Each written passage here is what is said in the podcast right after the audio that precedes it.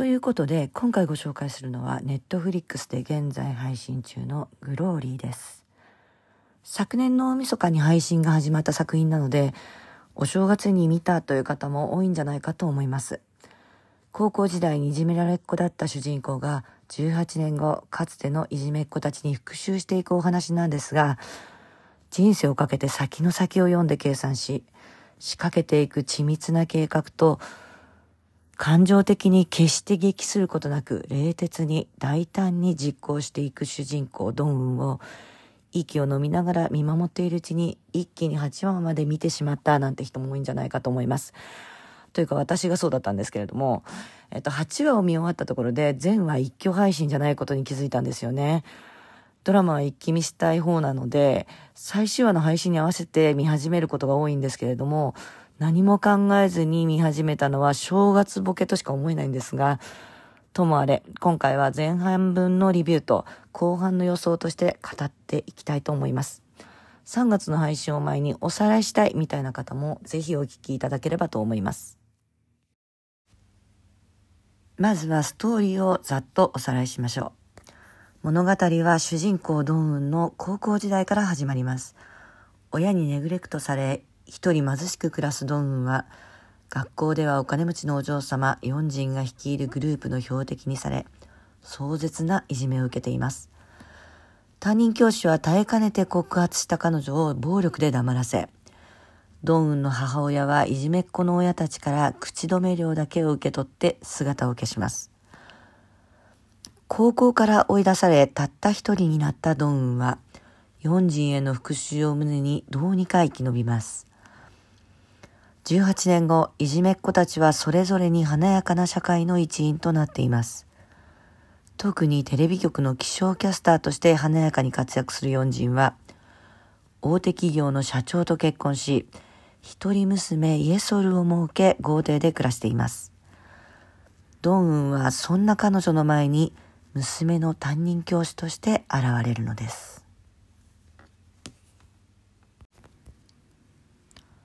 ドラマの最大の魅力は何といっても主演女優のソン・ヘギョですよね。最近では太陽の末裔やボーイフレンドという作品で知ってる人も多い方思いますが、90年代から現在までずっと第一線で活躍している女優さんです。韓国では時代を代表する3人の女優さんをワンセットにしてトロイカと呼んだりすることがあるんですね。トロイカっていうのはロシア語で3頭立ての馬ぞりのことで、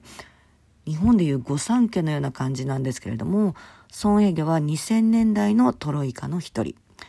ちなみに彼女以外の二人は誰かといえば、バイバイママのキムテヒ、星から来たあなたのチョン・ジヒョンです。三人の名前の頭文字を取ったテヘチという言葉は、美人とか理想の女性の代名詞のように使われたりもします。例えば、日本の韓国ドラマファンにソン・ヘギョって知ってる？って聞いたとしますよね。そうすると、ある人は、ああ、ソン・ジュンギの元妻でしょっていうし、またある人は、ヒョンビンの元恋人だよねって言うと思います。でもさらに遡ると、イ・ビョンホンの元恋人でしょ？っていう人もいるかもしれませんね。と大物俳優の名前ばかり出てきますが、全員がドラマで恋人役を演じた後に恋に落ちてしまった人たちです。共演者キラーとしても知られる女優さんなんですね。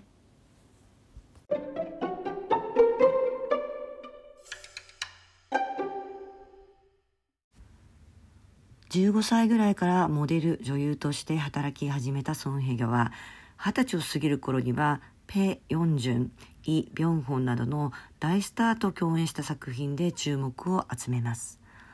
それぐらいの年齢差でヒロインを演じるとどうしても主人公の相手役の可愛い子ちゃんという感じになってしまいがちなんですが彼女は当時から存在感として全然負けてないんですね。特に印象的なのは笑わない表情の強さというか吸引力というんでしょうか。誰にも心を許さない気高さと冷たさと同時に誰かを求めているような寂しさと孤独が漂ってどっちなのか知りたいと思ってるうちに目が離せなくなっちゃうという感じでしょうかシリアスなドラマでは登場するだけで画面がドラマティックになっていく女優さんでもあります。グローリーで演じるドーン役はそんな彼女にぴったりの役だと私は思いました。私がこれぞソンヘギョと思った場面は復讐のターゲットである四人の夫ドヨンに近づくくだりです。ドンウンはヨンジンが結婚すると同時にその夫ドヨンを調べ上げ、彼の趣味である囲碁を10年計画で学び始めます。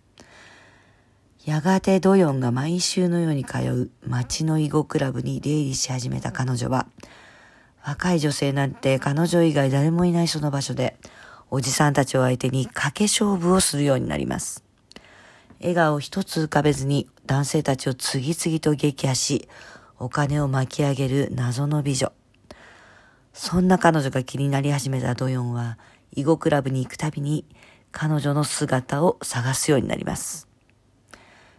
ある日、囲碁クラブに行ったドヨンはいつものように入り口から中を見回し、今日はいないな、と思って帰ろうとする。その振り向きざまにドンウンが彼の胸元をスルッと抜けて入ってくるんですね。ドヨンはドンウンの引力に引っ張られるように彼女を目で追い、席に着いたドンウンは髪をまとめながらドヨンに視線を投げます。ドンウンは常にほぼすっぴんで笑顔は一度も浮かべず、ファッションもすごく地味。つまり男性に媚びてる感じは全くないんですけれども、スローモーションで描かれるこの瞬間には何とも言えない色気が漂って、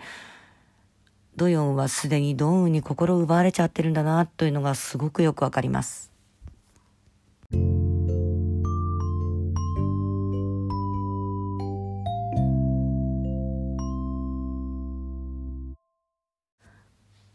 このドラマの脚本家はキム・ウンスクという人なんですけれども、韓国ドラマのファンであれば彼女の作品を一本も見たことがないという人はいないんじゃないかなと思います。特に有名な作品を挙げるなら、ヒョンビン主演のシークレットガーデンとか、コンユ主演のトッケビ、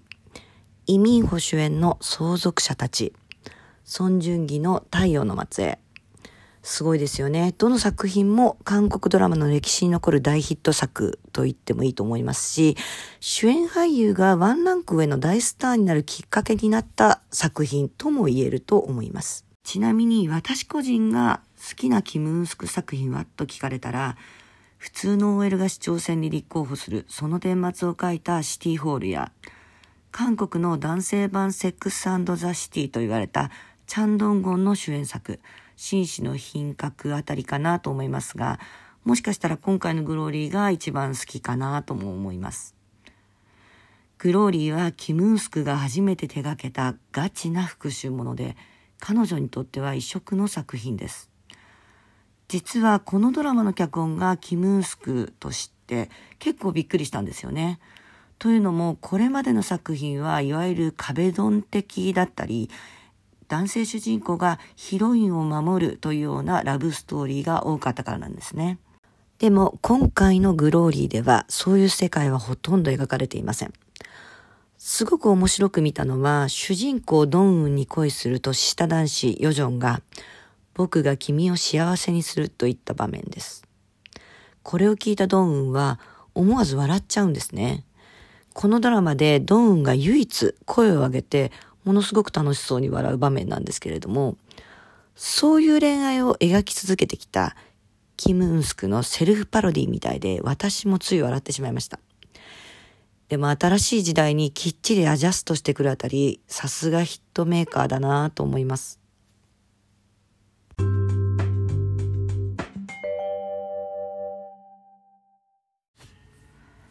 さて、後半はどうなっていくのか、今からすごく楽しみですよね。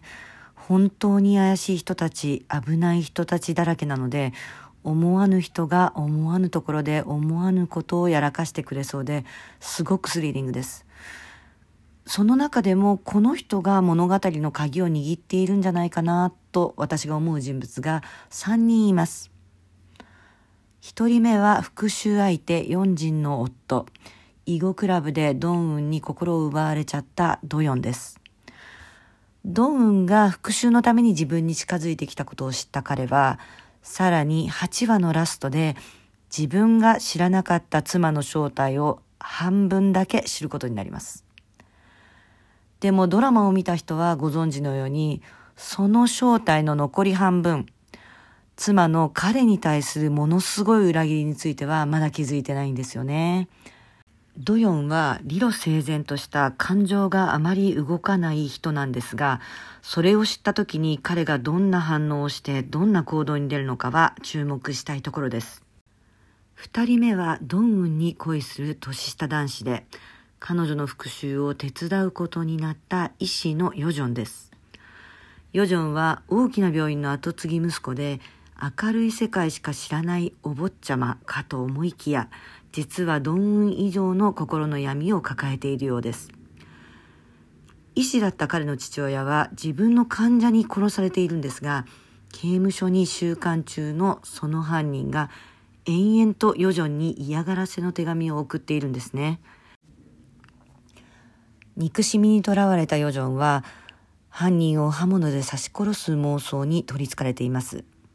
お母さんからお父さんが愛用していたメスを引き継ぐエピソードがすごく気になりますよね。このメスが今後どんな風に使われてしまうのか、それとも使われないで終わるのか。ドンウンの復讐において彼女もまだ知らない最大の不確定要素と言えそうです。最後の一人はひょんなことからドンウンの復讐の相棒となった中年主婦のヒョンナムです。ドンはヨンジンの動きを探るために毎日のように彼女の家のゴミを持ち帰っていたんですがその姿を密かにずっと観察していたのが近所に住むヒョンナムです。ある時何やってんの？と半ば脅迫するようにドンウンに声をかけてきた彼女は暴力夫を殺すことを条件にドンウンの復讐を手伝うことになります。関係者を尾行し、その行動を報告するのがヒョンナムの仕事なのですが、彼女は自分がスパイの才能があるんじゃないかと自慢げに言うほどのいい仕事をしてくれます。同時にユーモアもたっぷりで、この辛くてヘビーなドラマで唯一無邪気な笑いを提供してくれる存在です。仮にも彼女から夫殺しを請け負っているドンウンは、当初からヒョンナムと直接会わずに連絡を取ることを心がけているわけですが、ヒョンナムの善良さと人のつっこさに流されて、報告がてらちょくちょく会うようになります。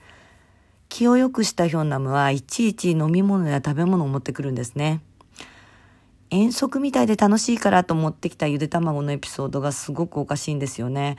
ヒョンナムはその殻を割ろうとして自分の額に卵をコンとぶつけるんですけど、そこにすでに単コブがあって、いたたたたたっていう風になる。その様子を隣で見ていたドンウンもつられて笑っちゃいそうになるんですが、そのことをヒョンナムに気づかれないように顔を背けてぐっと我慢します。笑ってしまうと復讐という自分の目的を忘れてしまいそうだからなんですね。DV 被害者のヒョンナムは、ドンウンとの関係の中で本当の自分の明るさや楽しみを取り戻していくわけですが、おそらくそれはドンウンも同じです。これまでのドンウンの人生には、復讐とその対象であるヨンジン以外に何もなかったわけですが、復讐が動き出し、協力者を得て、彼らと話し、一緒に物を食べ、つい笑ったり瞬間を重ねていくことで、完全に破壊されていたはずの人間的な感情や人生の愛着が徐々に戻ってきているんですね。でもそれは裏を返せば彼女の復讐においては弱点にもなり得るわけです。もし危なっかしい素人スパイのヒョンナムが悪い人に捕まってしまったりでもしたら、彼女に愛着を覚え始めているドンウンは、その時に非常になりきれるのでしょうか？ドンウンがヒョンナムの夫殺しを請け負っていることもポイントですよね。ドンは本当にヒョンナムの夫を殺すのか、殺すにしてもそんな暴力男が黙って殺されてくれるのか、その辺も結構大きなポイントになると思います。それ以外にも怪しい人たくさんいるんですが、私が特に気になって気になってしょうがないのは、ドンウンの学校のちょっとヘルメットみたいな髪型をした不気味な先輩教師です。こう粘着なセクハラで絡んできた挙句に、ノンダン、まあ、冗談って意味ですけれども、なんちゃってっていう感じでしょうかね。この場面本当にゾワッとくるほど不気味でしたよね。今後も間違いなくイライラすることを仕掛けてきそうな存在でちょっと目が離せませんね。ところでそのノンダムの場面ではその後に強烈な反撃を浴びせかけてノンダムとやり返したドーンが最高でした。セクハラをこんな風にやり返せたら気持ちいいだろうなという場面になっていますのでまだ見ていない方はぜひお楽しみに。さて、グローリーの後半、パート2は3月10日にネットフリックスで配信が決定したようです。早く見せてと思いますけれど、まあその他にもね、面白い作品たくさん配信されてますからね。お聞きいただいている方の中にはもしかしたらご存知の方もいるかもしれませんが、毎月1回、L デジタルというウェブ媒体で推しのイケメンハマるハンドラという記事を連載しています。2月7日公開の記事ではグローリーを中心に復讐もののドラマを何本かご紹介していますのでそちらも合わせてお読みいただけたら嬉しいなと思います。